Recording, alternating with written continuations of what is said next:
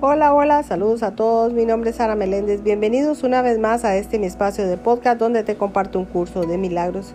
Quiero darle gracias a Dios infinitas por esta inmensa bendición de poder compartir con todos ustedes día a día. Y hoy estamos en la lección 194 y como título dice, pongo el futuro en manos de Dios. Pongo el futuro en manos de Dios, pongo el futuro en manos de Dios. La lectura dice, la idea de hoy es un paso más en el proceso de alcanzar cuanto antes la salvación y ciertamente es un paso gigantesco. Es tan grande la distancia que abarca que te lleva al umbral del cielo con el objetivo a la vista y los obstáculos ya superados.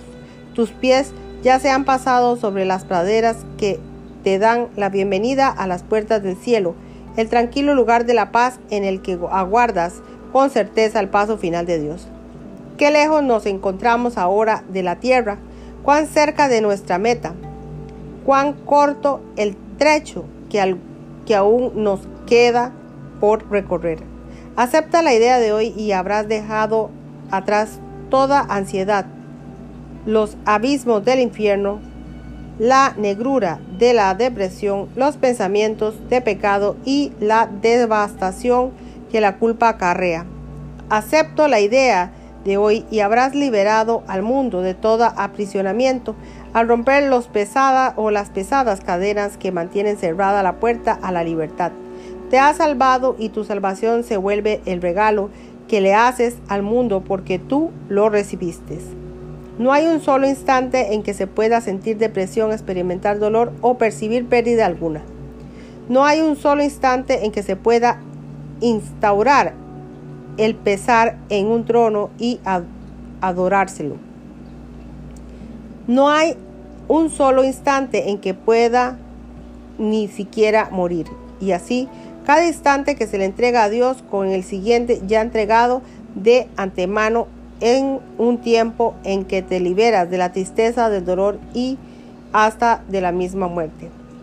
Tu futura tu futuro está en manos de Dios, así como tu pasado y tu presente. Para Él son lo mismo y por lo tanto deberían ser lo mismo para ti también. Sin embargo, en este mundo la progresión temporal todavía parece ser algo real. No se te pide, pues, que entiendas que el tiempo no tiene realmente una secuencia lineal. Solo se te pide que te desentiendas del futuro y lo pongas en manos de Dios y mediante tu propia experiencia podrás comprobar que también has puesto en sus manos el pasado del presente porque el pasado ya no te castigará más y el miedo al futuro ya no tendrá sentido. Libera el futuro, pues el pasado ya pasó.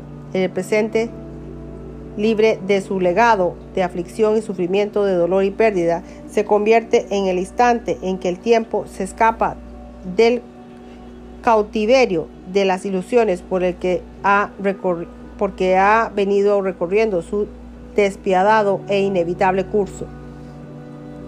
Cada instante que antes era esclavo del tiempo se transforma ahora en un instante santo, cuando la luz que mantenía oculta en el Hijo de Dios se libera para bendecir al mundo. Ahora el Hijo de Dios es libre y toda su gloria resplandece sobre un mundo que se ha liberado junto con Él para compartir su santidad.